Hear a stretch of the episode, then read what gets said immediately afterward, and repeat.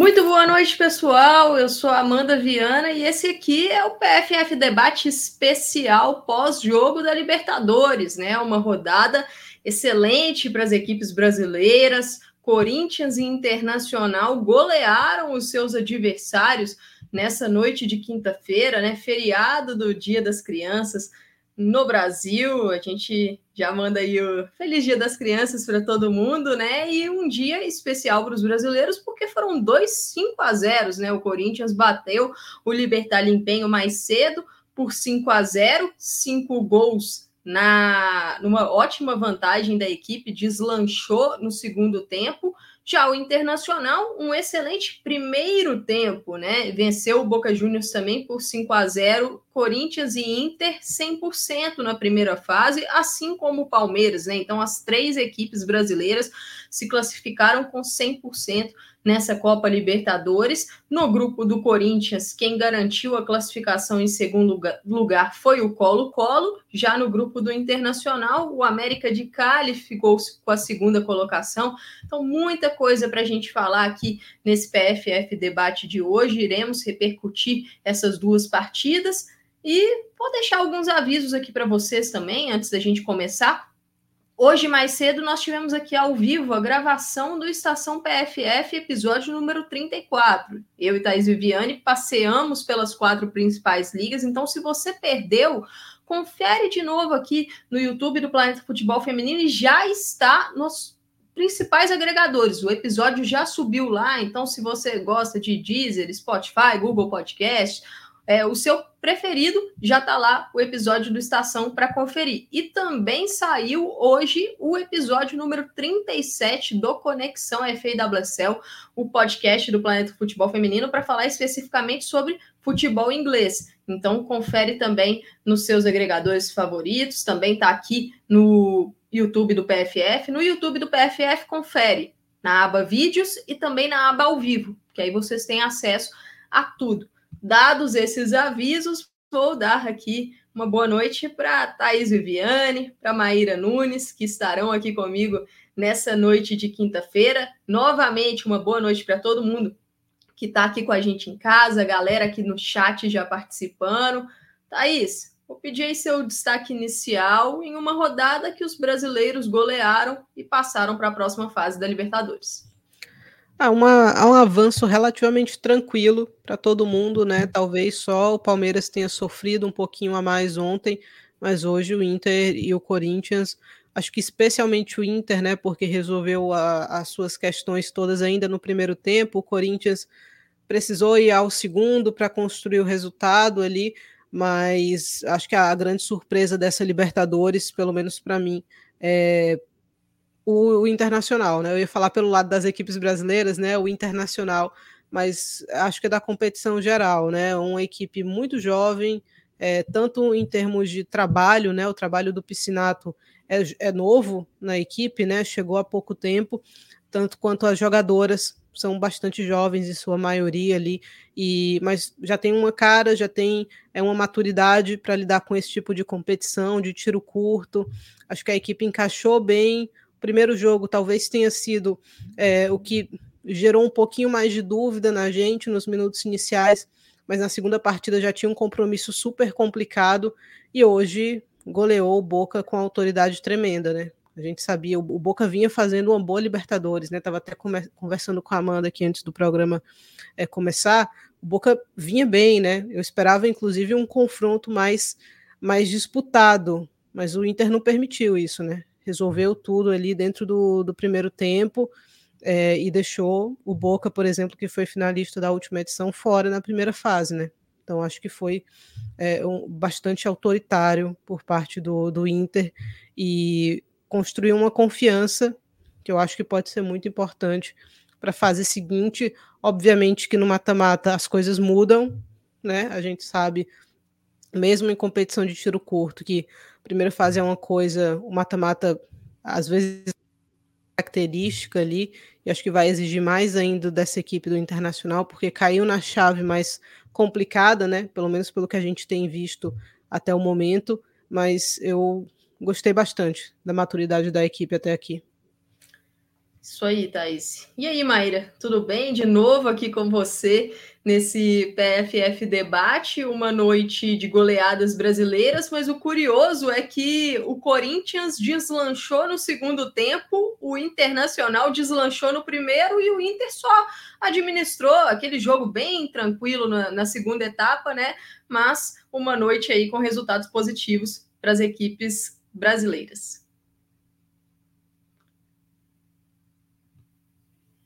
Tá Não, aí. Exato. Não sou só eu. Mute.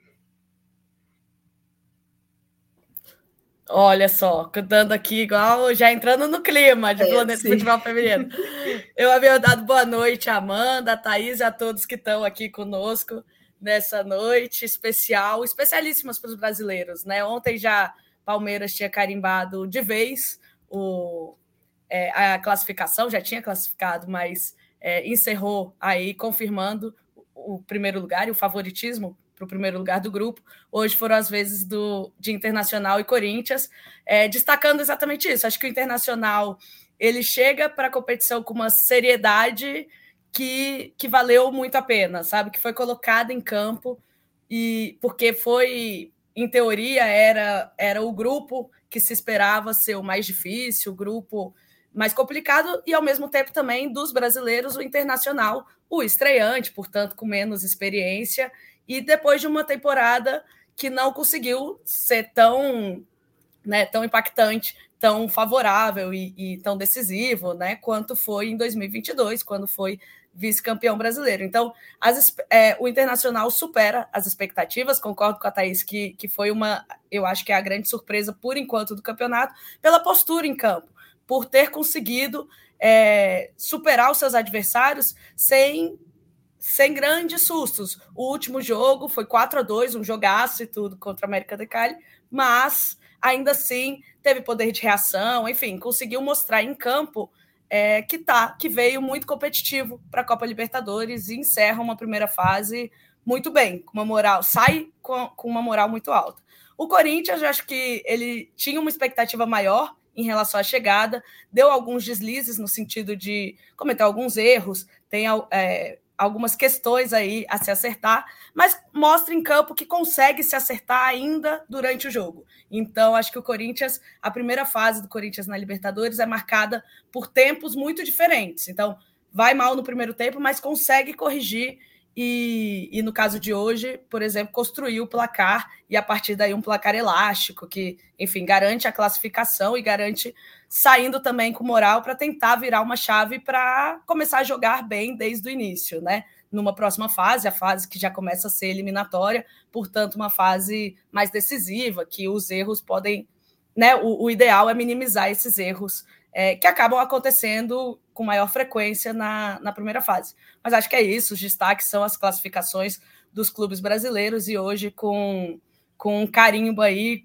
de, de goleada que dá muita moral para a fase decisiva e é essa que, que a coisa, enfim, vira a chave e aí é para valer e, e, zera tudo, né? Como se como as jogadoras gostam de dizer, mas é verdade no sentido de que é agora que começam a, é a partir aí do fim de semana, das quartas de final, que é preciso minimizar os erros, tentar aprender com os jogos da primeira fase, porque essa, essa tarefa eles já cumpriram e cumpriram muito bem de se classificar.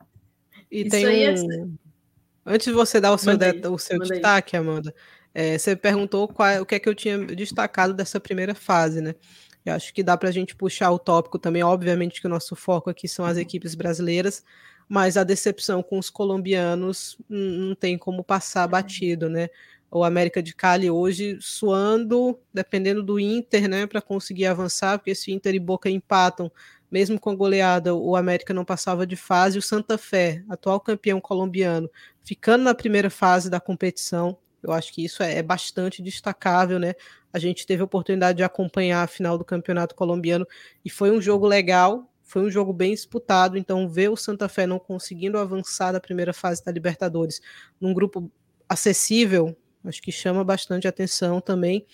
E desses dois, eu acho que o, os principais é, destaques né, em termos de decepção. Depois o Atlético Nacional conseguiu avançar junto com o Palmeiras, já estava classificado né, desde a rodada anterior, é, e acho que conseguiu dar uma boa impressão brigando ali contra o Palmeiras, mas o Santa Fé, confesso que bastante frustrante.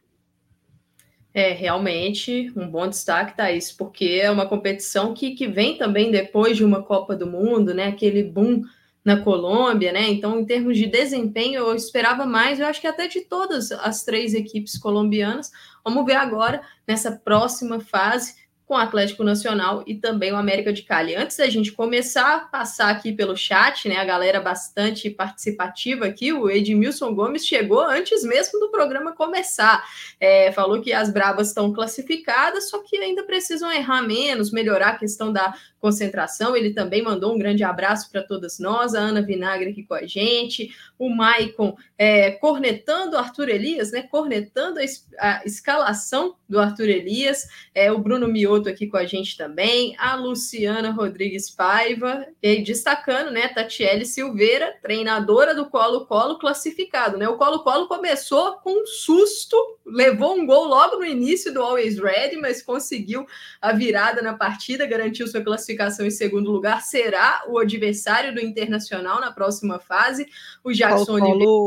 Colo-Colo é um destaque positivo, né? Sim. Deu um calor danado ali no Corinthians, faltou um pouquinho de qualidade técnica no ataque ali para conseguir penalizar a equipe do Arthur Elias no primeiro tempo, perdeu só de 1 a 0, depois vence de maneira confortável, né, as suas outras duas partidas.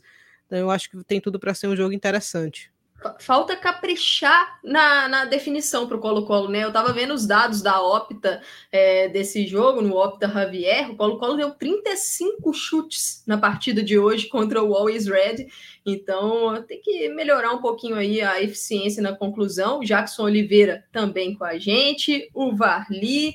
É, então, bora começar aí essa, essa nossa live de hoje. Vamos começar com o Internacional. O jogo das gurias acabou de acontecer, né? então a gente inicia com essa partida. Eu vou deixar o campinho aqui na tela para facilitar um pouco a nossa discussão. O Bruno, é, desculpa, o Lucas Piscinato trouxe hoje uma escalação um pouquinho mexida pela questão dos cartões, né? A Zóio entra no lugar da Capelinha, a única suspensa do Internacional. Vale lembrar que os cartões da Libertadores eles eram agora, né? Então tá tudo tranquilo, mas a Belen Aquino era uma das que estava pendurada, assim como a Tamara. Então foram três mudanças de cara: Roberta, Zóio e Fabiola Sandoval. A Ana Luísa estava pendurada, algumas outras jogadoras, esquerdinha também, mas conseguiram passar ilesas nesse jogo. É, vou começar com você, Thaís. A equipe do Internacional jogou esse jogo sabendo que já estava classificada, mas ainda sem o primeiro lugar confirmado. Todo mundo sabe que o primeiro lugar era importantíssimo para fugir do Corinthians, né? Já no jogo de quartas de final. O Boca vinha fazendo uma competição consistente, é uma equipe que briga muito, uma equipe que é, taticamente ela tenta ali minando o jogo, mas foi um início muito forte do Internacional. Queria saber como é que você viu, principalmente o início dessa partida, para que o Inter dominasse o jogo e não desse nenhuma chance ali para o Boca crescer. É, foi um início muito forte do Inter e foi um início muito fraco né, do Boca, né? Eu esperava, como eu falei, uma equipe bem mais competitiva defensivamente. Hoje uma tragédia, né, para o Boca Juniors, tanto na bola alçada à área quanto na bola cruzada por baixo. Acho que é o que a gente já tinha pontuado na partida passada da do, das altera, da como é que a gente pode definir isso da, da rotação ofensiva do Inter. Eu acho que é isso de todo mundo conseguir trocar de posição e isso dificulta as coisas para a defesa adversária. Isso continuou funcionando de maneira interessante hoje, é, mas com menos de meia hora o, o jogo já estava definido, né? Praticamente. O Inter chegando com uma facilidade tremenda, tanto pelos lados do campo, mas conseguindo trabalhar bem a bola pelo meio também. É, a Roberta abriu o placar com 4, 5 minutos ali, depois vem a Priflor e amplia, e logo na sequência vem o gol da Letícia, né? Letícia, mais uma vez, se mostrando uma peça muito inteligente, mas sabendo aproveitar as suas oportunidades também. A, a Friflo ainda ampliou o placar dentro do primeiro tempo, né? Marcando de pênalti ali. E 4 a 0 na primeira etapa, irreversível, né? Olha que é, o Boca, caso descontasse, né, poderia contar com uma combinação de resultados para avançar, mas não tinha a menor condição, porque o Boca Juniors mal passava do meio de campo, né? Boca com uma dificuldade, errando muitos passes, o Inter bastante sólido, bastante atento para fazer essa, essa interceptação, para tinha a posse da bola, né, para não deixar o Boca confortável. Então, acho que alguns detalhes que em outras partidas acho que hoje funcionaram de maneira muito interessante, como você pontuou, foi um começo bem forte. Acho que a única crítica em relação a esse primeiro tempo que a gente pode fazer é uma arbitragem muito permissiva, né? Beirando perigoso ali nas entradas finais, porque a árbitra deixou o jogo correr demais e a gente começou a ver algumas entradas feias, e aí você poderia perder alguma peça importante para o que falta de competição. Então, um segundo tempo que o Boca estava quase que condicionado a um tudo ou nada. Obviamente que a rotação do Internacional baixou, né? Porque não tinha por que continuar na pegada, especialmente da primeira meia hora, né? Que chegava com muita facilidade e às vezes até em superioridade numérica, né? Em relação à defesa do, do Boca Juniors.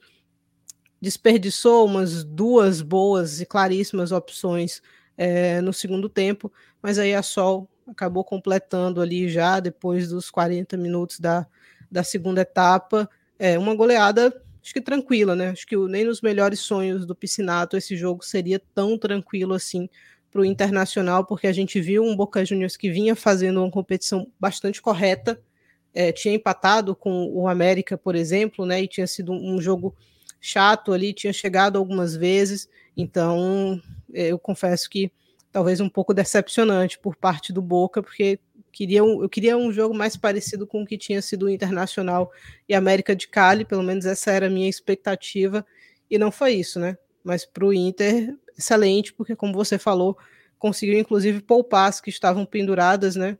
E correu tudo de maneira muito tranquila. Maíra, uma coisa que me impressionou desse primeiro tempo do Internacional foi a eficiência da equipe no ataque. Né, o Inter conseguiu aproveitar muito, muito bem os espaços que o Boca estava fornecendo, também conseguiu forçar os erros, né? E aí capitalizar sobre eles. Saiu o primeiro gol de, de bola aérea do Internacional, uma arma muito forte da equipe, mas se a gente for observar os outros gols, o Inter, em alguns deles, recupera a bola já no campo de ataque e aí consegue punir o Boca, e também em jogadas de muita velocidade na transição, explorando as costas da, da defesa argentina. É, se a gente for até puxar lances de gols contra o Nacional e contra o América de Cali, esse Inter do Piscinato está se mostrando bastante letal em transição, né? Eu queria saber um pouco a sua opinião sobre isso, como é que você vê esse jogo, porque desse quarteto que jogou hoje, Sandoval, Ana Luísa, a Letícia e a Priscila, elas se movimentaram muito bem para atacar esses espaços que o Boca forneceu.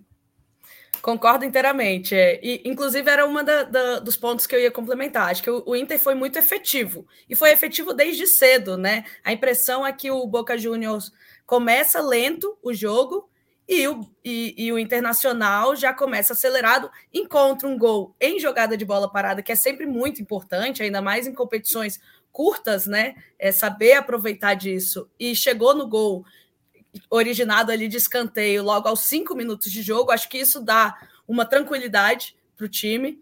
É, é, lógico que assim, acho que o, o contexto do jogo colaborava para a parte emocional do Internacional, e isso foi construído pelo Internacional. O Inter chega na terceira rodada já classificado, importante, então, vamos dizer assim, o primeira, primeiro objetivo já cumprido, só que, obviamente, sem que é, tentando terminar em primeiro lugar para não cruzar logo com, com o Corinthians logo na, nas quartas de final.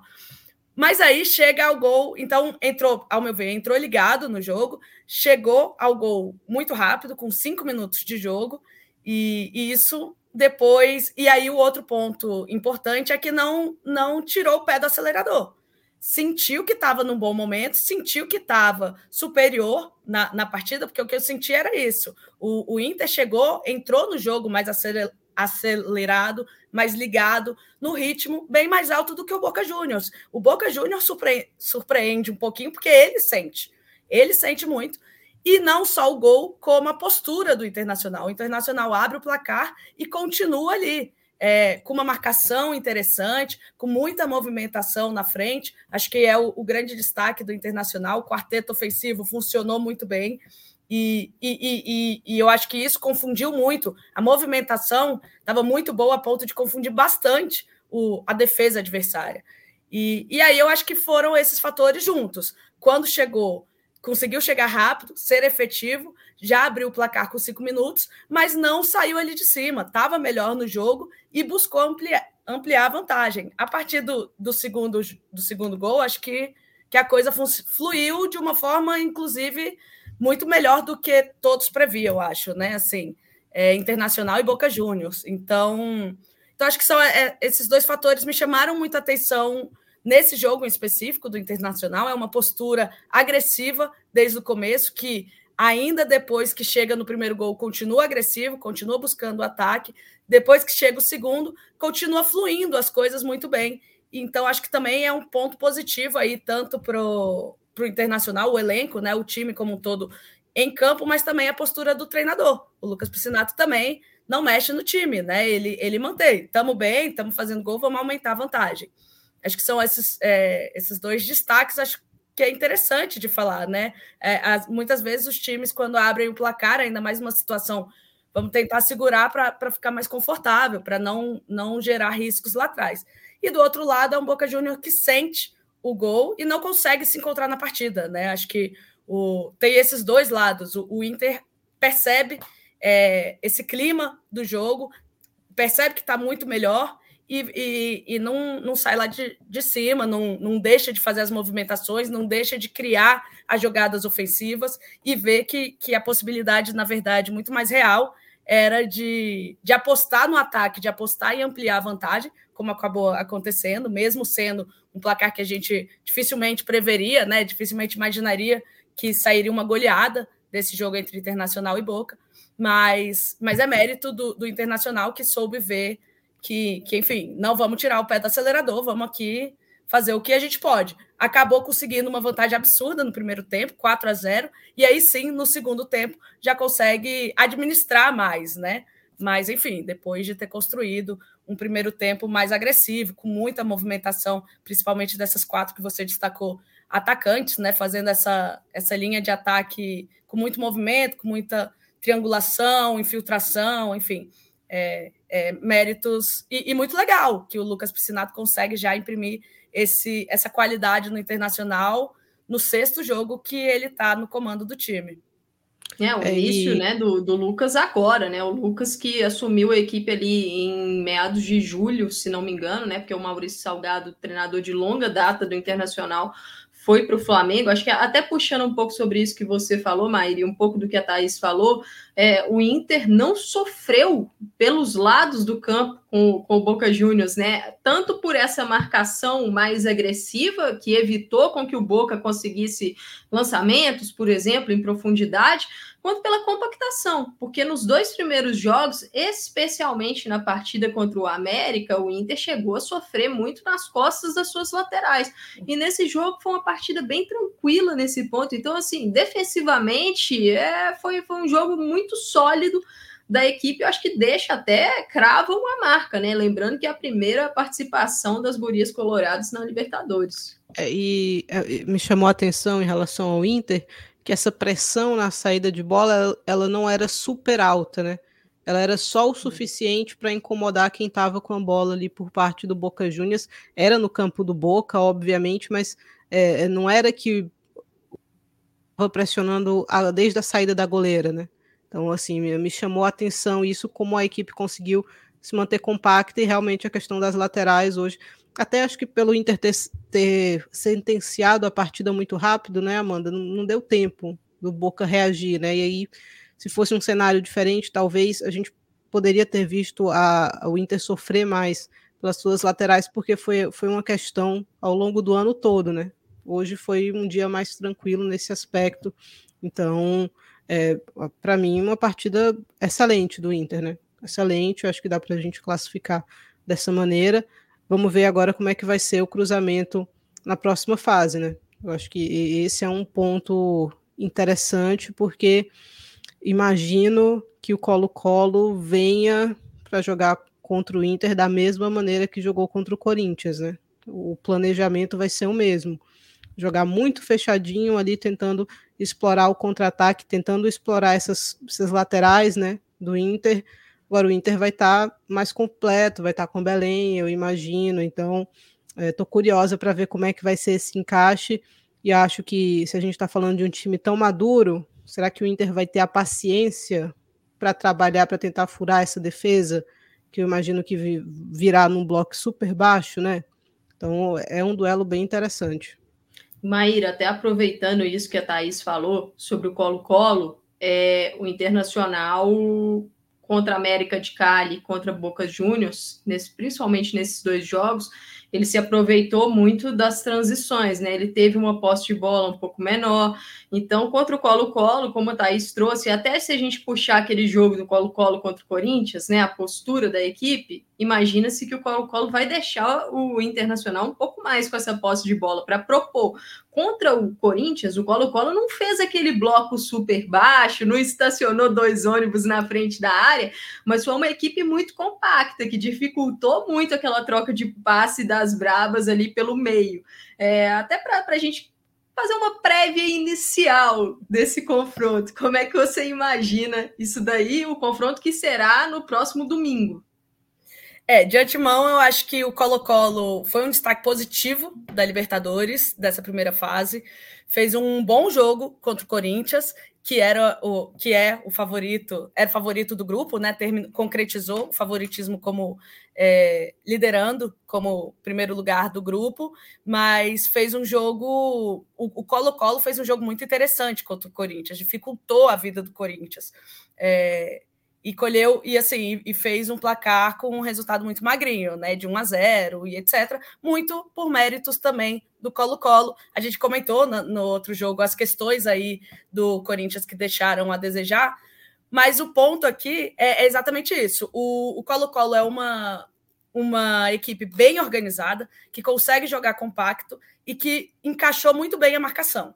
Então, esses jogos acho que mostraram que podem dificultar a vida do adversário, ou seja, o próximo confronto contra o Internacional, provavelmente, se conseguir repetir é, essa, essa organização defensiva, vai trazer muito mais problemas para o Internacional. Agora, eu não sei exatamente, eu acho que, que vai ser muito interessante, porque são duas equipes que foram bem que jogaram bem a primeira fase, que, desfrut, né, que, que, que, tiveram muitos pontos positivos e que eu acho que encaixaram de forma interessante a marcação. O Internacional tem que ficar de olho, você comentou que nesse jogo contra o Boca não sofreu.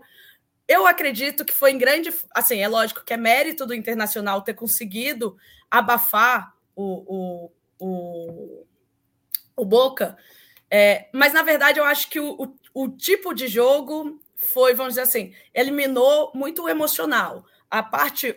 A, e as atacantes ali, aquela, aquele meio de campo, é, eu acho que, que o, inter, o que eu estou querendo dizer é que o Internacional atrapalhou muito aquela criação de jogada mesmo, sabe? Ela, o, o Boca Júnior, ao meu ver, não conseguiu reagir, mérito do, do Inter, mas não conseguiu fazer com que as bolas chegassem também em profundidade, não conseguiu achar essa entrelinha que você consegue, né?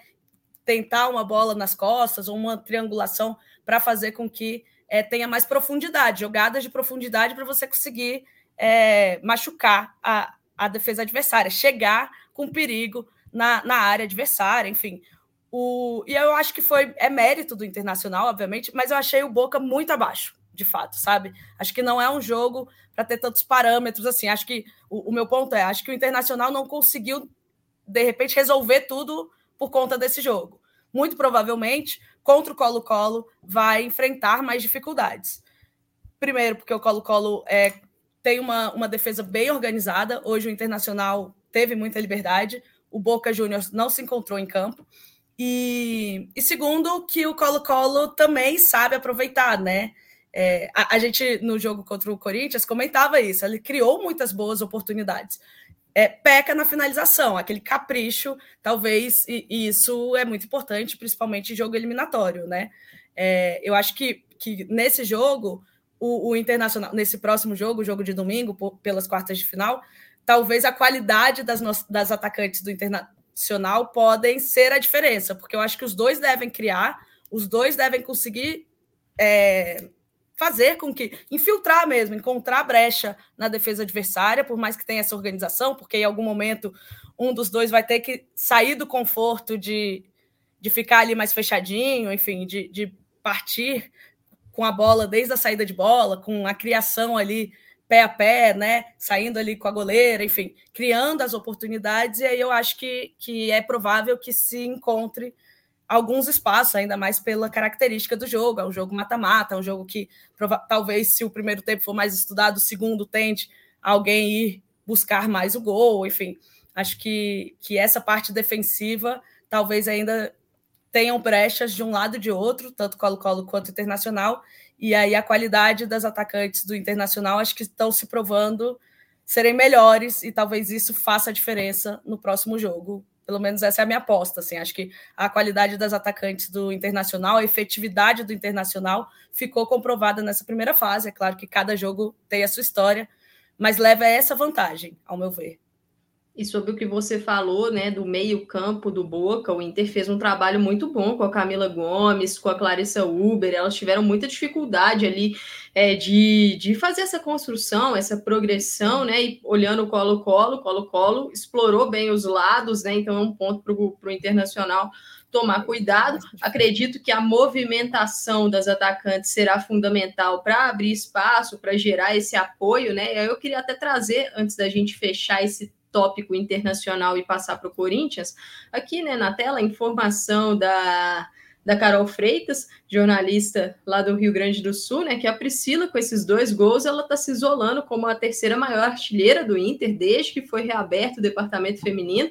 A Fabi Simões lidera com 47 gols, a Xaxá com 38, e aí a Priscila chegou né, a 30 gols pelo Internacional, três temporadas, 50 jogos, um número muito elevado da Priscila, ela que tem um papel importante também saindo da área, né, para gerar muito jogo, gerar muito apoio, abrir espaço, né? E só mais uma uma observação sobre o Inter, uma jogadora que, na minha visão, não fez bons primeiros jogos é, contra o Nacional e contra o América de Cali, mas hoje foi bem, foi Ana Luísa. Ela conseguiu se envolver um pouco mais né, na, na, participação ofensiva. Nos dois primeiros jogos, ela acabou saindo ali é, no intervalo, mas muito mais porque não estava rendendo do que aconteceu hoje, que foi por uma questão de cartão amarelo. Ela uhum. também era uma das penduradas.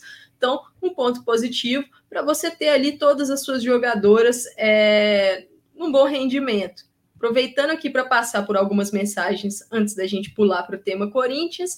Ana Cristina Viana com a gente, a Gisele também, Gabriela Pinho, é, o Maicon está falando Palmeiras e Internacional na final. Vai vendo. É, e aqui com a gente também a Gabriela Pinho falando que as coloradas passaram o rodo hoje.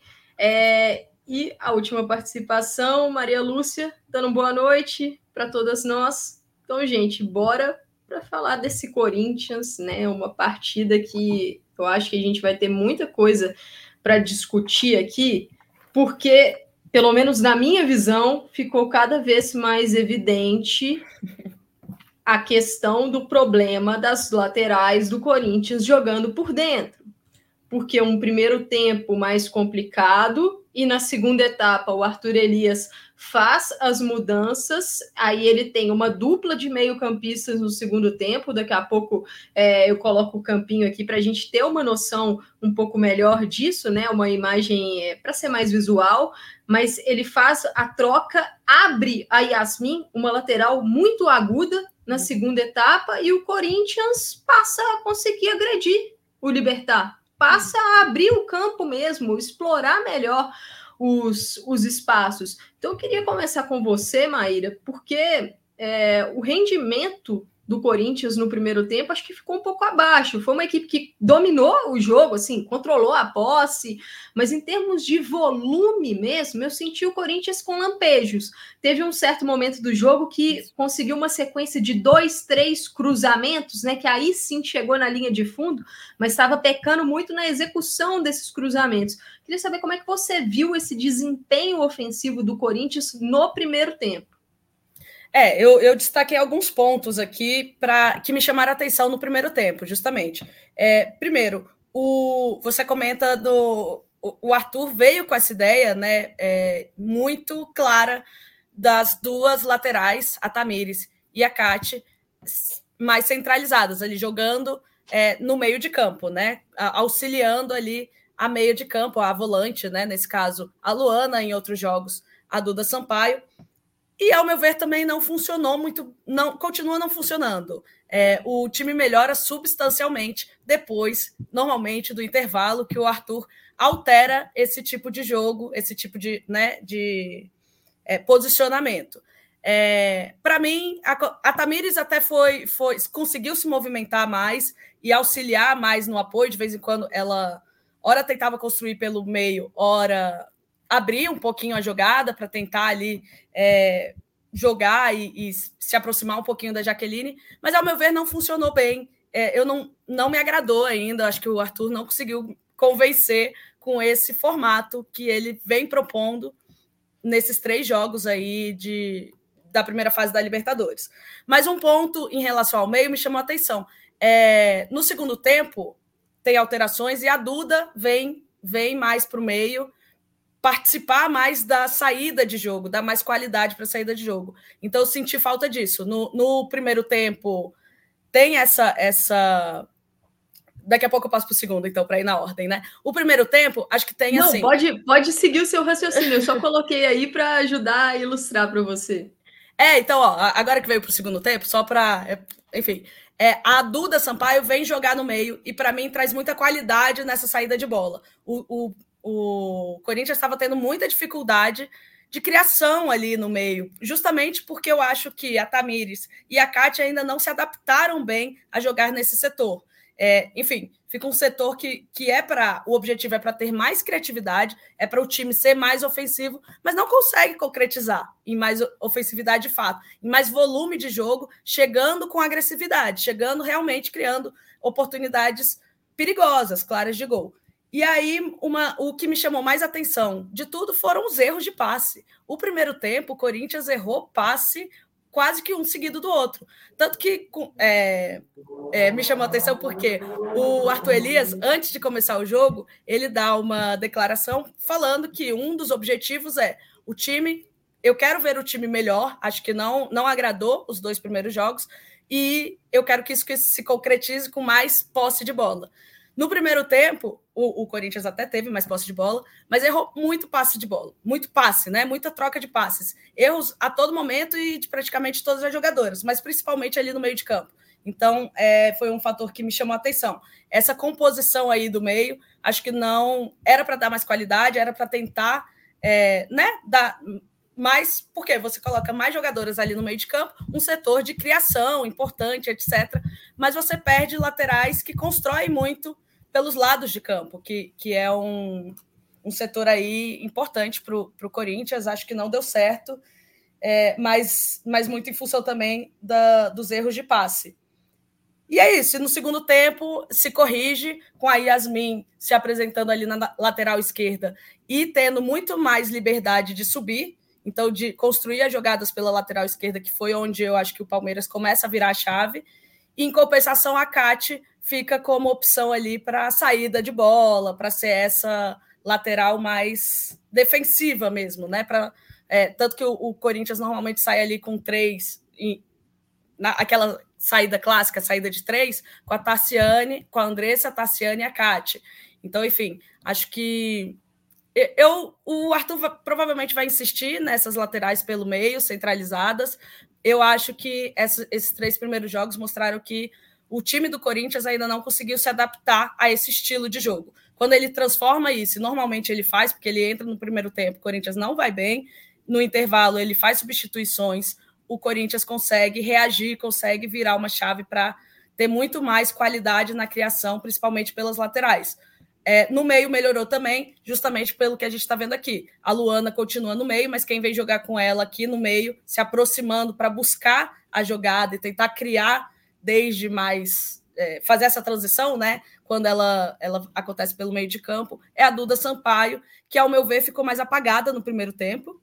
E no segundo tempo, depois de que o Arthur é, reposiciona as suas jogadoras no estilo, vamos dizer assim, mais clássico, que a gente está mais acostumado, com as laterais jogando mais abertas, é, ela participa bem mais do jogo, e não só isso, o Corinthians consegue encontrar bem mais espaço para aprofundar jogadas pelas laterais e principalmente com a Yasmin pela esquerda, que é onde origina o primeiro gol. E a partir daí o Corinthians começa um atropelo, né? Mas é isso, eu não gosto muito. Acho que o, o Corinthians ainda não se adaptou a esse estilo que o das laterais centralizadas ali com três jogadores ao lado da Luana, ou enfim, da volante que tiver como titular. É, acho que o Corinthians ainda não se adaptou a, a, esse jogo, não conseguiu jogar bem quando esteve com esse estilo aí de jogo. E normalmente foram no primeiro tempo, né? Contra o Colo-Colo veio, contra os outros times vieram também, e o Arthur acaba tendo que mudar para o segundo tempo e é quando o Corinthians começa a jogar melhor.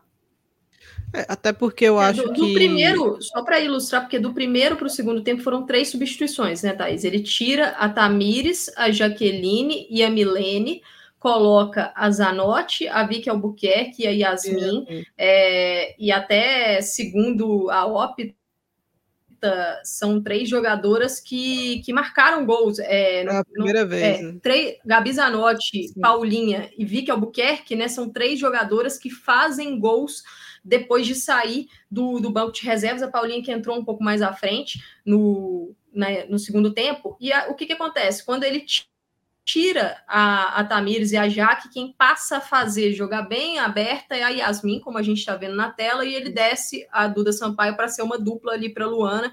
E a Gabi Zanotti jogou centralizada até a entrada da Fernanda. Quando entra a Fernanda, e aí a Luana também é, sai, né? A Gabi Zanotti desce para fazer esse papel de meio-campista, a Jennifer volta a jogar centralizada e a Fernanda passa a jogar ali no ataque. Thaís, o que eu queria é, saber, é, saber de você, pode, pode, se você quiser trazer, eu, depois eu faço a pergunta. Era um detalhe falando, né, da questão da, das laterais do Corinthians, né, por dentro e, e não por fora, é, é, que você tira também um pouco da velocidade, né, do jogo.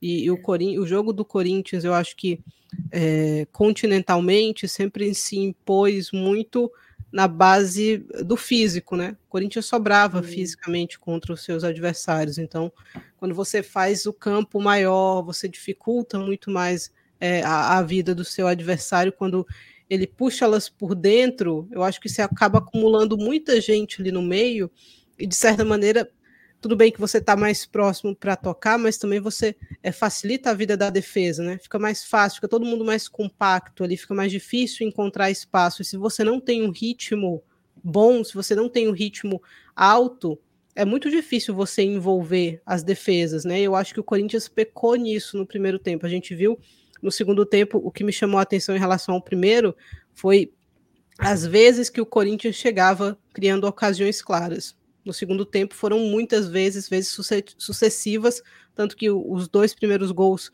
saem assim, né, de maneira consecutiva, e essas chegadas no primeiro tempo elas, eram mais espaçadas, né? O Corinthians chegava e demorava a chegar de novo, aí demorava a chegar de novo, então faltou essa sensação de sufocamento que eu acho que o Corinthians passava em outras ocasiões na Libertadores, né?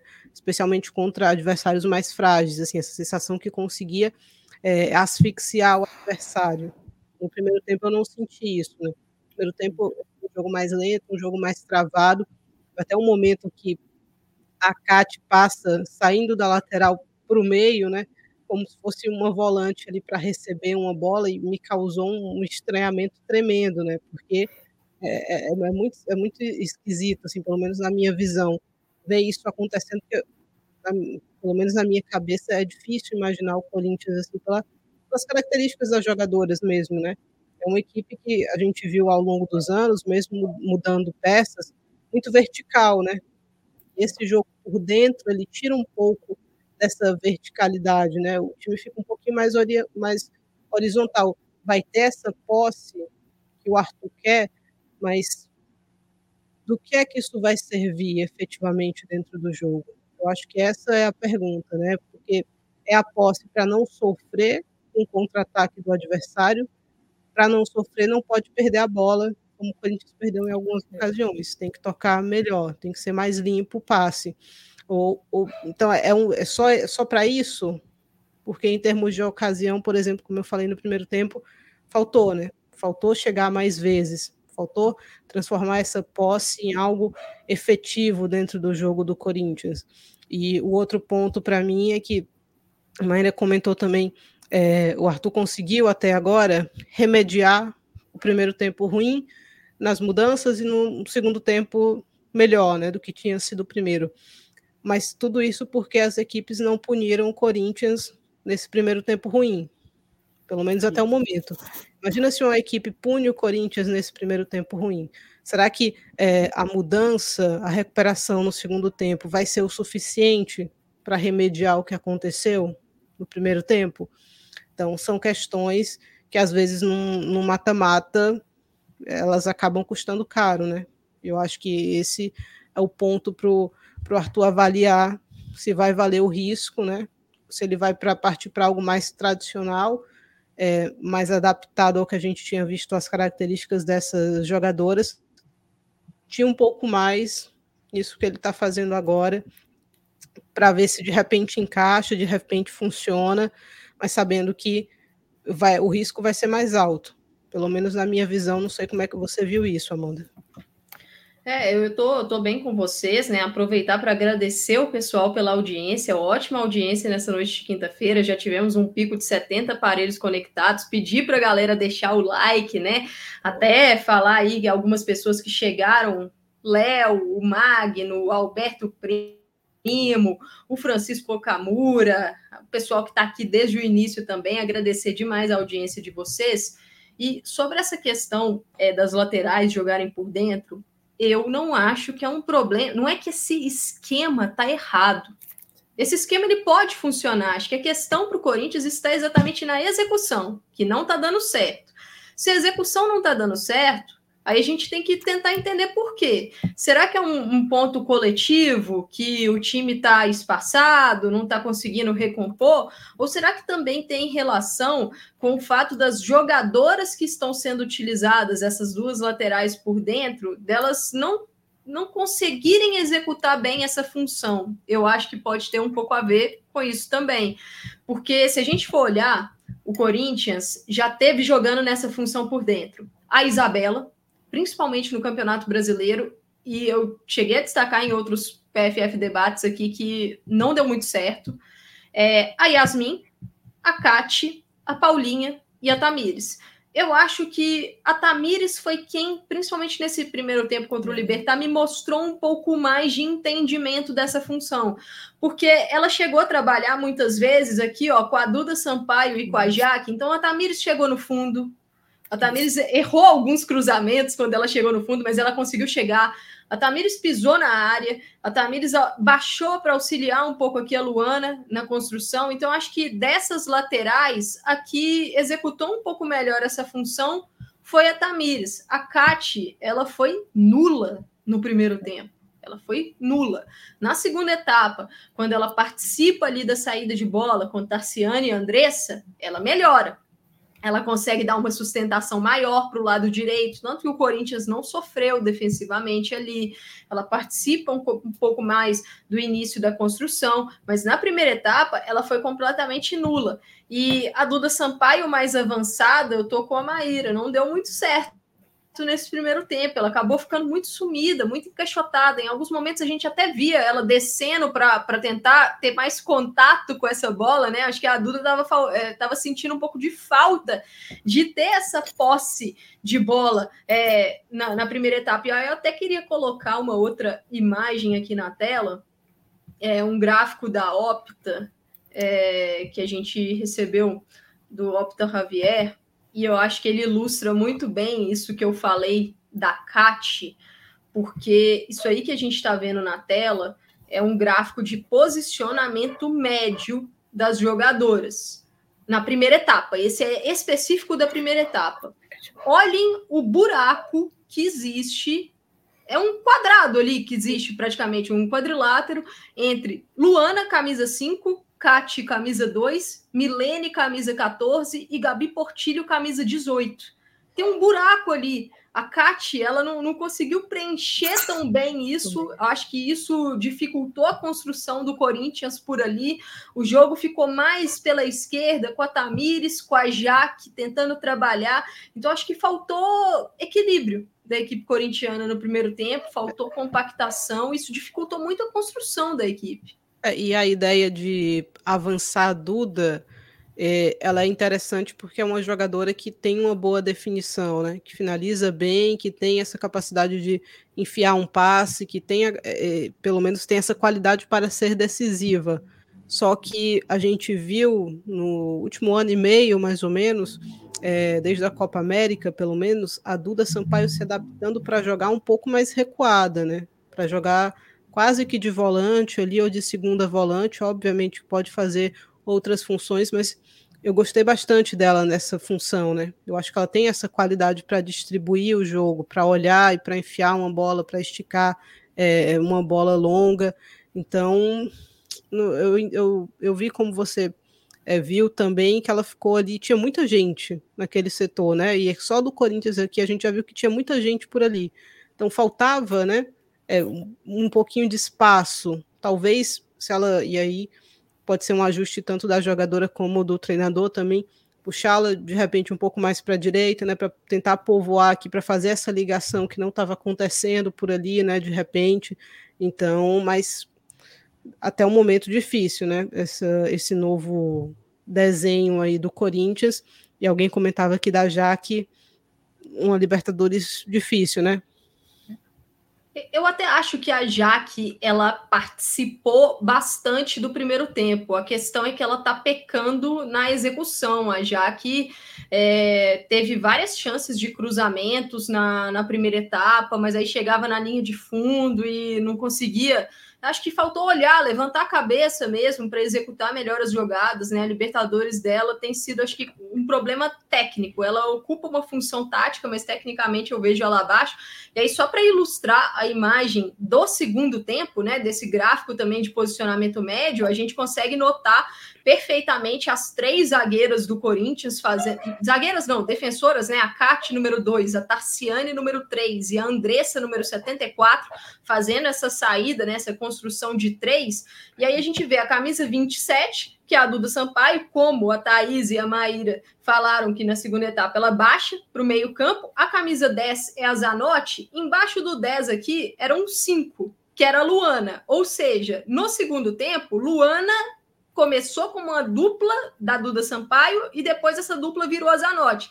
A gente vê sobreposto lá na esquerda o número 71, que é o número da Yasmin, e o número 17, que é o número da Vicky.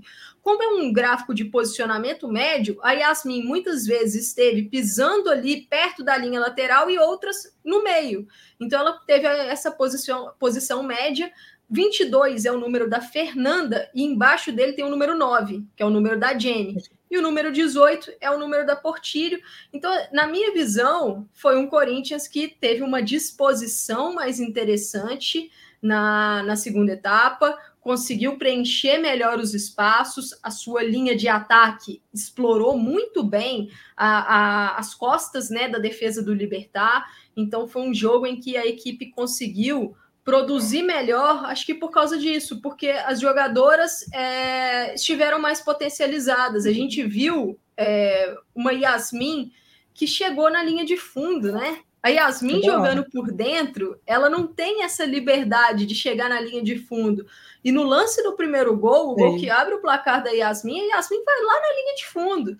Então, é, acho que o, o Arthur Elias teve boas mudanças, mas é, é uma sequência sequência de escalações em primeiras etapas que não está dando certo, né, gente? É, eu acho que esse era o ponto que eu ia ressaltar, né? Se é para destacar alguma coisa positiva do Corinthians nesse jogo, acho que é, é os minutos iniciais ali, né? Dos 15 minutos iniciais do segundo tempo e as modificações que o Arthur Elias fez, porque todas elas tiveram um impacto muito direto, né?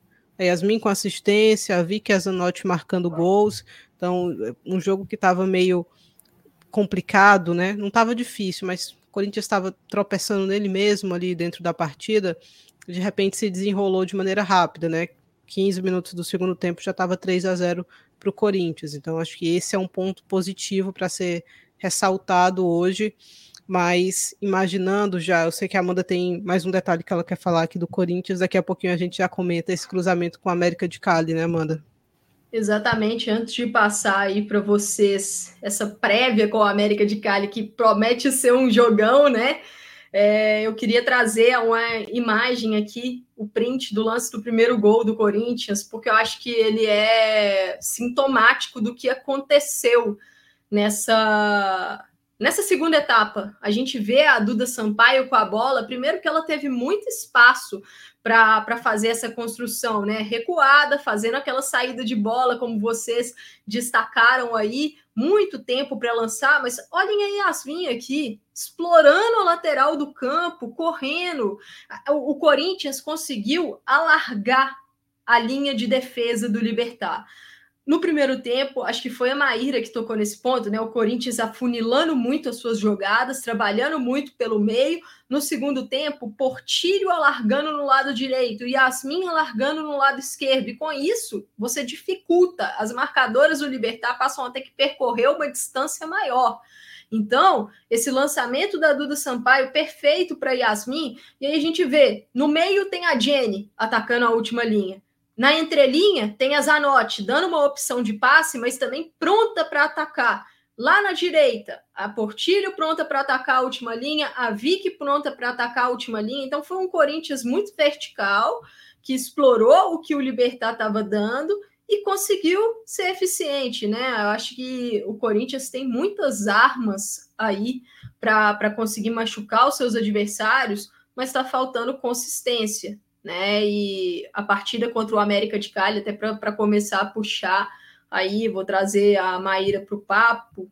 Esse jogo, pelo que a gente viu do América de Cali, acho que principalmente na partida contra o Internacional, foi uma equipe que teve muita dificuldade defensiva, né? Acho que para conter os contra-ataques do Inter, mas que ofensivamente o América deu muito trabalho para o Inter de duas formas: jogo aéreo, que é uma fragilidade do Corinthians, o jogo aéreo defensivo é uma fragilidade do Corinthians, como a gente viu no Campeonato Brasileiro. Aquele jogo contra o Cruzeiro mostrou isso muito bem, aqueles dois jogos né, contra o Cruzeiro. E bolas nas costas das laterais. E como o Corinthians mostrou esse problema de controle de profundidade, né? Eu queria saber como é que você vê esse desafio aí, talvez o que, que o Corinthians precise fazer para tentar minimizar essas armas positivas do América de Cali.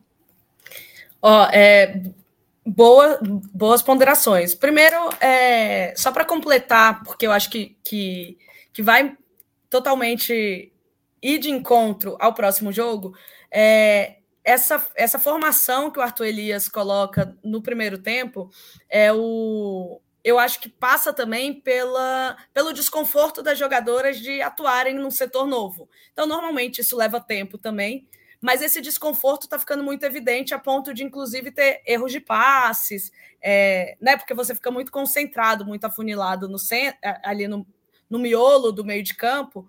E aí eu acho que, que enfim, não é o que o Corinthians está mais habituado de fazer e acabou errando muito e tudo. E isso pode ser muito perigoso contra um time qualificado, que é você tem a posse de bola para tentar não tomar contra-ataque. Agora, para ter a posse de bola ainda mais jogando com linhas altas, né? Ou seja, com o meio de campo ali muito com a linha de defesa muito próximo do meio de campo ou quase no meio de campo mesmo, não dá para errar passe. O Corinthians tem errado e eu acho que vai muito no desconforto das jogadoras atuarem em setores novos, numa formação que elas não estão tão habituadas. É, então, isso é uma coisa para se observar, né? Eu acho que, que a tentativa é ficar mais com a bola justamente para não sofrer contra-ataque, mas não está funcionando. Então, talvez para o próximo jogo passe por pensar melhor quais são as peças melhores ali no meio de campo. Eu acho que a Duda Sampaio, por mais que eu goste dela jogando próximo da área, mais perto do gol, porque ela tem qualidade para isso, ela no, nos últimos jogos rende mais junto com a Luana. Acho que se, né, se provou, a Luana conseguiu a titularidade durante os jogos da Libertadores, entrou bem e tudo. É, mas eu gosto quando elas jogam, jogam juntas, sabe? Eu acho que da liga e tal. E em jogo decisivo, não sei se é a melhor estratégia arriscar em onde atletas não estão tão confortáveis, onde, onde talvez elas precisem de mais jogos para conseguir se adaptar mesmo, render bem, etc. Então, o primeiro Maíra, ponto. Ah, hum. antes, antes de você passar para o seu próximo ponto, até sobre isso, para você ter uma jogadora, uma lateral por dentro, como a Caixa, por exemplo, que não está conseguindo render naquela função, ali é melhor você ter uma meio-campista, uma, posição, uma jogadora de origem, até para auxiliar. Por exemplo, a Duda, né? A Duda ali poderia funcionar. Agora, Ju Ferreira, que... Duda, Luana, eu acho que é necessário ter alguém para uma dupla ou uma trinca, mas que jogue mais aproximada ali também. Isso por quê? E, e aí tentando explicar é porque elas já estão habituadas naquela função. Não é nem que a Kat não possa se desenvolver e tal. Por enquanto, ela, ela apresentou dificuldades. Ela não conseguiu gerar para criar, né? É, enfim, ali naquele setor que, se você joga no meio de campo, você tem que ter o entendimento da defesa, mas você está jogando ali por uma qualidade de passe para tentar auxiliar na criação. É, né, povoar mais o meio de campo para ter mais ali opções de, de passe, enfim, qualidade na criação de jogada. E então acho que passa por isso. Primeiro, por essa opção tática do Arthur Elias. A gente aqui martelou bastante esse ponto já, mas mas isso passa pelas laterais também. Eu senti a Kate muito mais confortável jogando mais recuada. Inclusive, se ela fica mais recuada, dá mais liberdade para Yasmin, que foi a, a que entrou na lateral esquerda, mas pode ser a Tamires, porque, enfim, ela entra como meia, mas ela joga muito, ela cria mais para o lado esquerdo, né? Ela é essa meia mais puxada para o lado esquerdo, que sabe apoiar lá na frente. Enfim, é, o Arthur Elias, eu acho que passa por, se for optar por continuar com essa formação original, se for para começar o primeiro tempo com as laterais centralizadas, tem que conseguir dar um jeito de, primeiro, chamar a atenção da Duda, fazer essa movimentação maior e conseguir também solucionar essa questão de equilibrar um pouco mais os lados. O lado esquerdo ele fica muito mais produtivo do, do Corinthians, né? É, e o segundo ponto que eu achei interessante é que quando a Yasmin, os, quando gira para o segundo tempo, a Yasmin entra, dá essa profundidade, ela dá. O, o Corinthians, quando cria pelas laterais, ele normalmente consegue criar de forma muito acelerada, né? Ele faz uma transição rápida. Você acabou de ilustrar o primeiro gol. Foi um lançamento aqui da Duda Sampaio, ainda ali no meio de campo, se eu não me engano, um pouquinho antes do meio de campo, direto para Yasmin. Então é uma transição rápida da defesa para o ataque e que tem muito atacante. O, o, o, Corinthians joga com muitas atacantes, então todo mundo chega junto. Tem muita opção de ataque. Se a pessoa que, que se, se essa bola chega cruzada para a área, se a primeira erra, se a primeira chuta e dá rebote, tem muitas opções ali para aproveitar dessa, né, dessa oportunidade, um rebote, enfim, de uma segunda oportunidade de finalização também. É, bom, e aí eu acho que, que tudo isso para dizer que o Corinthians tem que tentar ser mais efetivo no ataque, a, a, o, o, ponto forte dele. Ele consegue ser. No segundo tempo, ele conseguiu ser. Em 15 minutos, ele fez três gols. Um jogo que foi amarrado no primeiro tempo. Contra é, para o próximo jogo, eu acho que passa por esse ajuste. Talvez o Corinthians tenha que conseguir ser mais efetivo justamente pelas laterais, que é onde ele, ele consegue jogar melhor, ele consegue construir e chegar com mais é, agilidade no ataque e, portanto, também acaba tendo mais aproveitando essa, essa superioridade que ele coloca no ataque, né? Ou seja, falando em outras palavras, é quando ele joga pela lateral, ele consegue essa, essas jogadas com mais aceleração, com mais velocidade mesmo. E como ele tem muitas atacantes, tem muito atacante lá para aproveitar essa bola quando ela chega próximo da área, quando ela é cruzada para a área, quando ela é, tem ali troca de passes para chegar dentro da área. E aí, em relação à defesa, eu acho que, que o, o modelo do segundo tempo ele, ele acabou sendo mais efetivo. Assim. O Corinthians, quando consegue abafar ali na frente, quando consegue fazer a pressão alta, e assim que perde a bola, é, fazer com que as suas atacantes sejam efetivas em tentar dificultar ao máximo essa transição do, do, do oponente, né? é uma das fórmulas. Não, não achei que foi muito efetivo, porque errou muitos passes nessa primeira fase de Libertadores, porque enfrentou dificuldade na criação dos primeiros tempos, por conta disso que a gente colocou do posicionamento ali no meio de campo mais congestionado.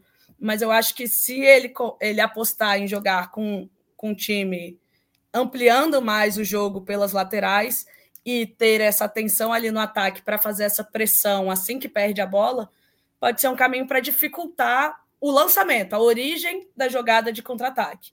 Depois que ela passa, é lógico, aí se consegue, o adversário vai conseguir trabalhar isso porque o Corinthians joga com essa linha alta. Mas para mim, talvez a chave ali seja conseguir dificultar ao máximo, assim que perde a bola, a origem de, de dessa transição adversária, né? Dessa transição ali da defesa para tentar acionar as atacantes adversárias.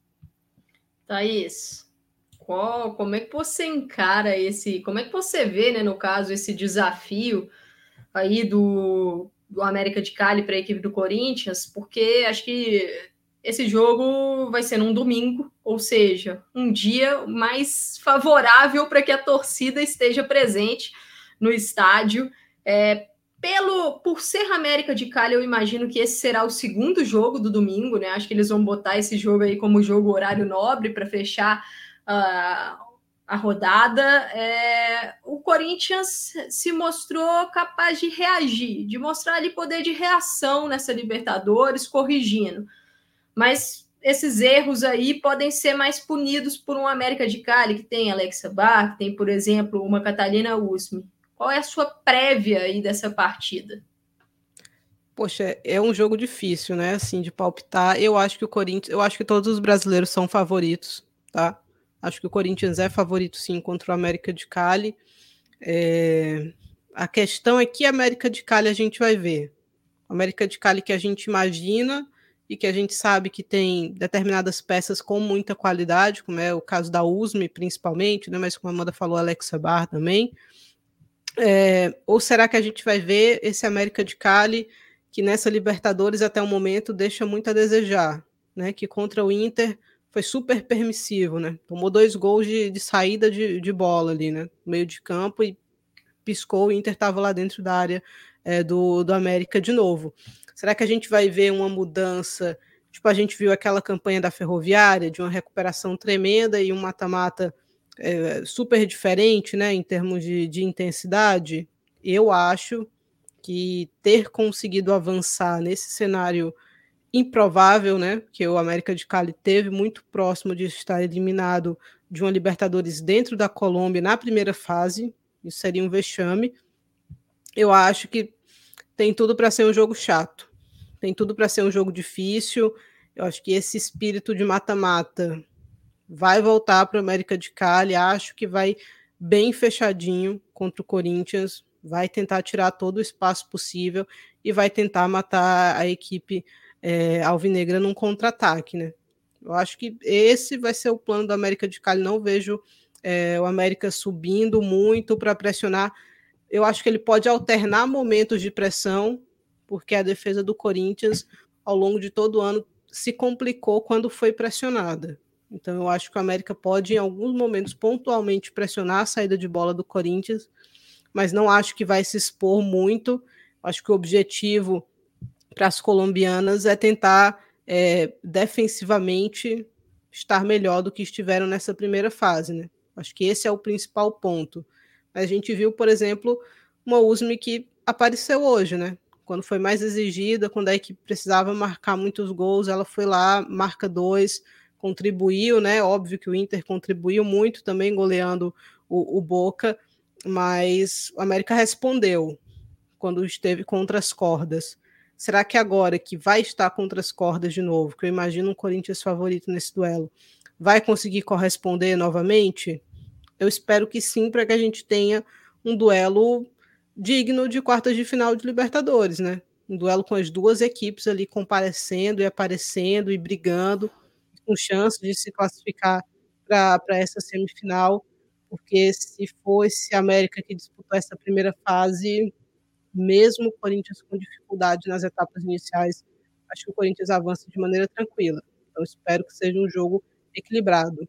E, e Thaís, até de uma coisa que eu lembro da gente comentando do jogo do Internacional com a América de Cali, é, o América, em alguns momentos, é, juvenil, né? Ali to, empatando a partida e tomando dois gols logo em saída de bola.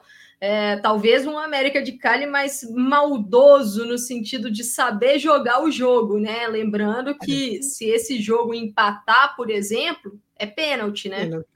É, vamos ver se o América de Cali aprendeu a lição, né? Se conseguiu aprender com os erros que cometeu na partida contra o, o Internacional. Se tiver aprendido, esse jogo vai ser, vai ser divertido de assistir. Se não, vai tomar um calor danado do Corinthians. Bom, aproveitar que a gente está caminhando aqui para a nossa reta final, uma hora e dez já de live, agradecer a super audiência de todos nessa noite de quarta-feira, a Luciana Rodrigues aqui com a gente, a Delmo Carvalho, o Maicon, Gilmar Leite, é, a Ana Vinagre, o Francisco Okamura, o pessoal participando muito aqui no chat, Jackson Oliveira, Alberto Primo.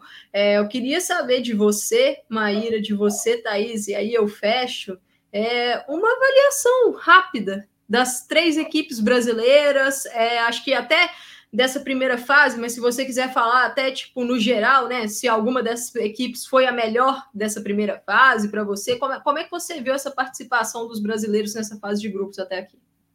Ó, eu acho que o, o, grande destaque acaba sendo internacional e, e, e, por alguns motivos. Era o time estreante, não foi o time é, que inspirava tanto favoritismo e etc. É lógico que os times brasileiros eles chegam fortes, a gente entende que tem qualidade e uma competitividade aqui do, do campeonato brasileiro, do, né, da, é, da Supercopa, enfim, de, das competições aqui que vão, que tornam os times brasileiros competitivos, chegam em uma competição sul-americana com boas chances. Ainda assim, até pelo início do trabalho do Lucas Piscinato, do pouco tempo que ele tinha à frente, o Internacional não chegava com. Chegava assim, é, inspirando. Acho que todo mundo acreditava numa classificação do Internacional, mas para mim ele é o grande destaque. Ele se classifica em primeiro e ele apresenta um bom futebol. Acho que consegue convencer e sai com uma moral alta, principalmente para conseguir se classificar em primeiro lugar, ou seja, evitar um Corinthians nas, logo nas quartas de final, e isso já vai caminhando para ter me, melhores condições, melhores chances de avançar mais na competição. Então, super importante para mim o destaque é o internacional.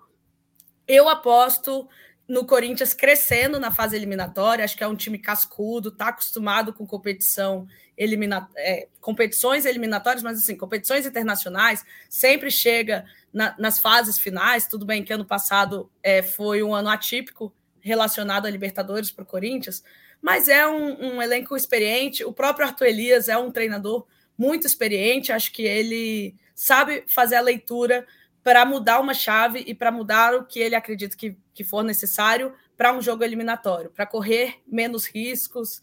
Então, assim, eu acho que o Corinthians tem como fator muito positivo a, o fato de crescer, a experiência, a bagagem de, de crescer em mata-mata, de crescer em jogos grandes, em jogos decisivos. Não vai ser fácil, mas ainda assim eu aposto muito no Corinthians. Eu aposto que, é, até porque se o adversário né, for se, se posicionar fechadinho, é um jogo chato, é um jogo de paciência, mas o Corinthians tem muitas peças, inclusive do banco de reservas, para conseguir mexer no jogo. Eu aposto nisso, eu aposto na experiência do Corinthians e na, na versatilidade do elenco. É, é, um elenco versátil, é um elenco que sabe jogar em várias posições, né? As jogadoras jogam em mais de uma posição, sabem executar isso, então é um time que consegue mudar, se precisar mudar de acordo com as condições, as dificuldades, enfim, o que o jogo pedir. Então, esse para mim é um fator que faz do Corinthians é uma aposta de que tende a crescer nessa próxima fase, que é a fase eliminatórias. E por fim, acho que o Palmeiras ele, ele foi o time mais regular na primeira fase, mas também não sei até que ponto isso é bom, sabe? Eu acho que o Corinthians mostrou, foi bom para o Corinthians ver ali o, os desafios que ele tem, porque é um, uma possibilidade dele, dele melhorar. Assim. O Palmeiras teve uma primeira fase um pouco, pouco mais tranquila. O último jogo que foi mais de mais emocionante e tal, mas mas para mim os destaques acabam sendo positivo internacional, negativo o, o Corinthians por essa por essas mudanças todas que o Arthur Elias é, apresenta para o primeiro tempo, mas ainda assim é um time que, que, que consegue aproveitar do seu elenco, da sua versatilidade, conseguiu reverter os jogos. Contra o Colo-Colo, que seja 1 a 0 construiu o placar que precisava. Contra agora o. Né, nesse último jogo, é, virou a chave e construiu um, um, placar elástico. Da forma que foi, eu acho que o ponto forte do Corinthians é o ataque, a versatilidade é, do seu elenco para conseguir ser mais efetivo no ataque e eu acho que tende a conseguir, pelo menos nas, na, nas quartas de final, ou seja, nos jogos aí que do fim de semana, eu acho que os brasileiros continuam com favoritismo e continuam embalados, sabe? Essa primeira fase colabora para chegarem fortes aí nos jogos do fim de semana. Thaís, manda bala aí na, na sua avaliação. Acho que destaque positivo nessa primeira fase, para mim, o Inter e o Colo-Colo, né? Curiosamente, vão fazer o, o, um, um dos confrontos das quartas. Destaques negativos, eu não vou botar o Corinthians como destaque, achar que tá travado, tá estranho, né? Não tá fluindo como deveria, mas o América para mim é um destaque negativo maior e a defesa do Palmeiras. Eu acho que foi testada a primeira vez na partida passada, já tinha dado indícios que tinha dificuldade, né? Com essa bola esticada, é, e contra o Atlético Nacional muito complicado, assim, precisou virar a partida, né, em mais de uma ocasião, então muito permissivo, tudo bem que o time já estava classificado e etc, etc, mas primeiro teste mais duro e você toma três gols, acho preocupante por parte do Palmeiras, né, não acho que vá sofrer tanto assim contra o Olímpia. Acho que o Palmeiras caiu no lado mais acessível, na chave mais acessível, né? Acho que tem boas chances de conseguir alcançar a final mais uma vez, porém sem passar aquela confiança, né? Sem, pelo menos até o momento, é, aquela consistência defensiva ainda não vi no Palmeiras. E do outro lado, a chave mais difícil Estou bastante curiosa para esse Internacional e Colo-Colo, Internacional que fez uma primeira fase muito boa, sendo destaque positivo da competição para mim, só que agora as coisas mudam, né? Agora é mata-mata. Como é que esse time do Inter, que a gente falou várias vezes aqui, que é super jovem, vai se comportar diante dessa pressão? Se o jogo contra o Colo-Colo ficar super amarrado, como foi o Colo-Colo e Corinthians, será que essas jogadoras vão ter a cabeça no lugar? Para não tomar um gol no, contra-ataque desse e de repente tomar, conseguir reverter, ou se esse jogo for para pênaltis, como é que vão ser as cobranças do Inter, né, em termos de pressão, e imaginando que avancem os brasileiros, né, como é que vai ser a postura do Inter contra o Corinthians. Então, é, são, são questões interessantes aí. É, vamos ver como é que vai ser esse mata-mata. Eu quero sempre que o nível suba, né, cada vez mais. Então que tenhamos aí quartas melhores do que foram, é, do que foi a primeira fase. O que é que você achou dessa dessa primeira fase? Qual o seu balanço, Amanda? Eu acho que só vale lembrar, né, que no ano passado, na Libertadores do ano passado, perdemos dois brasileiros nas quartas de final, né? Ferroviária e Corinthians caíram nas quartas, enquanto o Palmeiras passou e chegou na final e acabou campeão da competição. Palmeiras e Internacional, para conseguirem disputar a Libertadores em 2024, precisam sair com o título dessa decisão, porque na Libertadores 2024 só estão garantidos Corinthians e Ferroviária via Campeonato Brasileiro 2023. Bom, o meu destaque, eu tô com o mesmo destaque de vocês, o Internacional, acho que fez uma grande primeira fase, é, num grupo considerado o grupo mais difícil da competição. A equipe mostrou muita maturidade para conseguir é, levar os desafios para conseguir, é, por exemplo, quando o América empatou por duas vezes o placar, não sentiu o gol, é, trabalhar ofensivamente, acho que foi crescendo na competição, né? O Inter que perdeu o Grenal antes da Libertadores, então acho que também foi uma boa resposta, porque chegou na, na Libertadores com um revés no clássico né? E nesse início de trabalho do Lucas Piscinato, acho que a equipe tem conseguido mostrar, pelo menos na Libertadores, já um bom entendimento do que o treinador pede. Só que é como vocês mesmos destacaram. Próxima fase É o momento de maior pressão, é o momento que a competição afunila e os erros é, eles podem custar muito caro, porque agora é jogo único, não tem muito para onde correr. Então vamos ver como é que esse Inter vai responder. De destaque negativo, eu fico com as equipes colombianas, né? Porque o Santa Fé cai num grupo que eu acho que era bem acessível para o Santa Fé passar, né? O Santa Fé não consegue nem classificar no grupo B, passaram Olímpia e Laú. É, o Atlético Nacional contra o Palmeiras mostrou as suas armas, mas defensivamente uma equipe com muitos problemas. E o América, eu acho que a decepção grande para o América fica para a partida do Internacional. Eu esperava muito mais do América naquele jogo, em termos até de coletividade, mas de malícia mesmo de competição. Não conseguiu vencer o Boca Juniors mas é uma equipe perigosíssima, é uma equipe que tem jogadoras é, chave de Copa do Mundo com a Colômbia, tem jogadoras que têm muita história nessa Libertadores, então não dá para descartar esse América de forma alguma, ainda que não tenha feito a melhor fase de grupos de toda.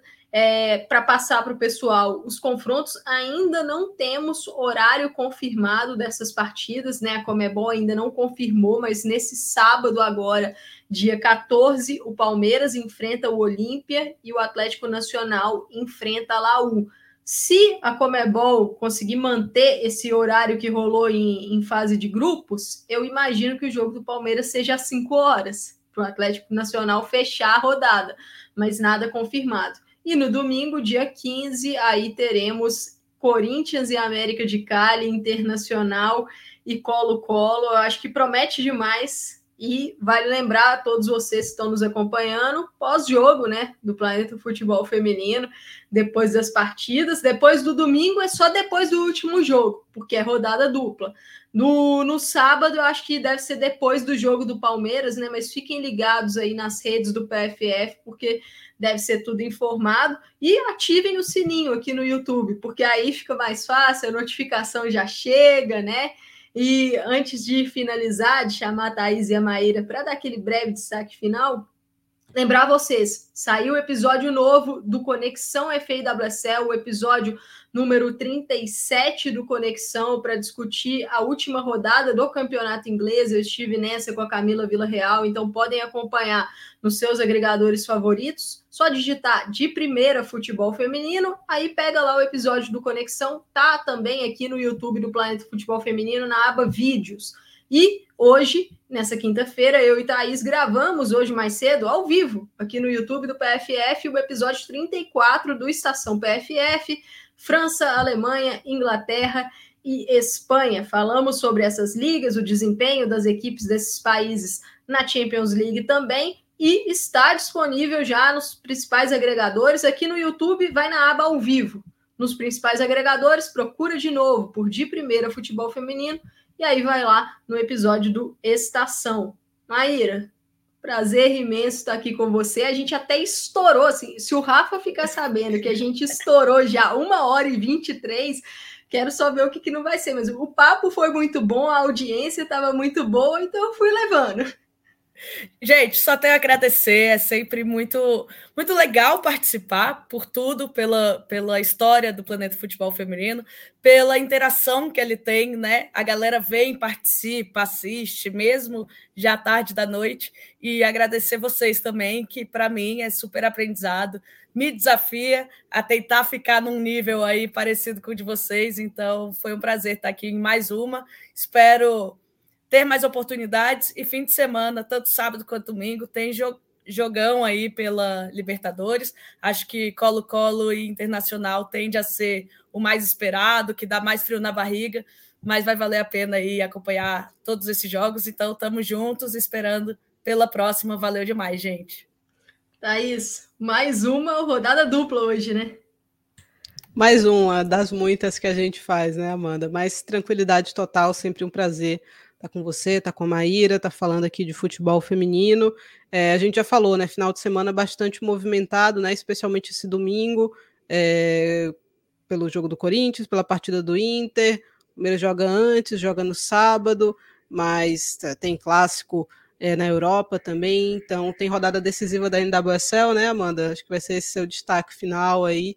Então, uma sexta até domingo, bastante movimentado para o futebol feminino. Fique ligado que vai ser interessante. Depois venham aqui no canal do PFF para acompanhar as lives pós-jogo, tanto no sábado quanto no domingo, assim que terminarem as partidas das equipes brasileiras. Óbvio, sempre um prazer enorme estar por aqui.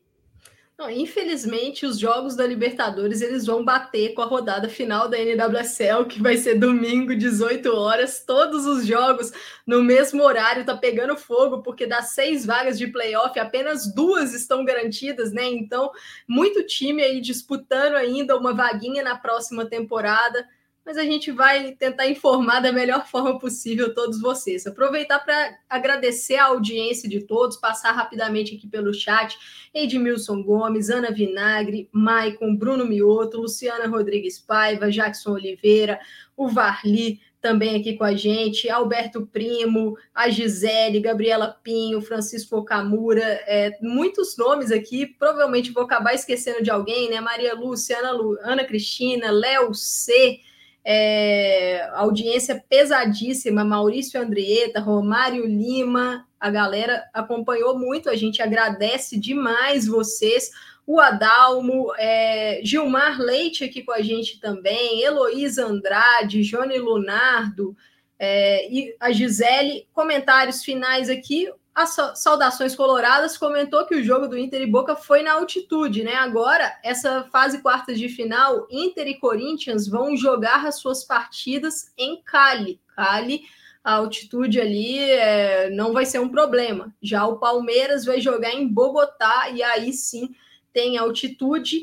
É, uma pergunta aqui da Gisele perguntando se tem alguma notícia da transmissão dos amistosos da seleção brasileira contra o Canadá. Gisele, eu não tenho certeza dessa informação, mas a, eu acho que os amistosos do Brasil, eles são do Grupo Globo. O Grupo Globo tem os direitos dos amistosos do Brasil. A gente precisa confirmar isso ainda, mas a seleção brasileira, no finalzinho aí de outubro, vai disputar a data FIFA. Bom, gente, Prazer estar aqui com você, Maíra, com você, Thaís. Desejar aí um bom resto né, de feriado. Não sei se a galera vai emendar nessa sexta-feira, mas já desejar um bom final de semana e fiquem ligados aqui no Planeta Futebol Feminino, porque a gente vai ter cobertura pesada da Copa Libertadores nesse final de semana. Uma boa noite a todos e até a próxima.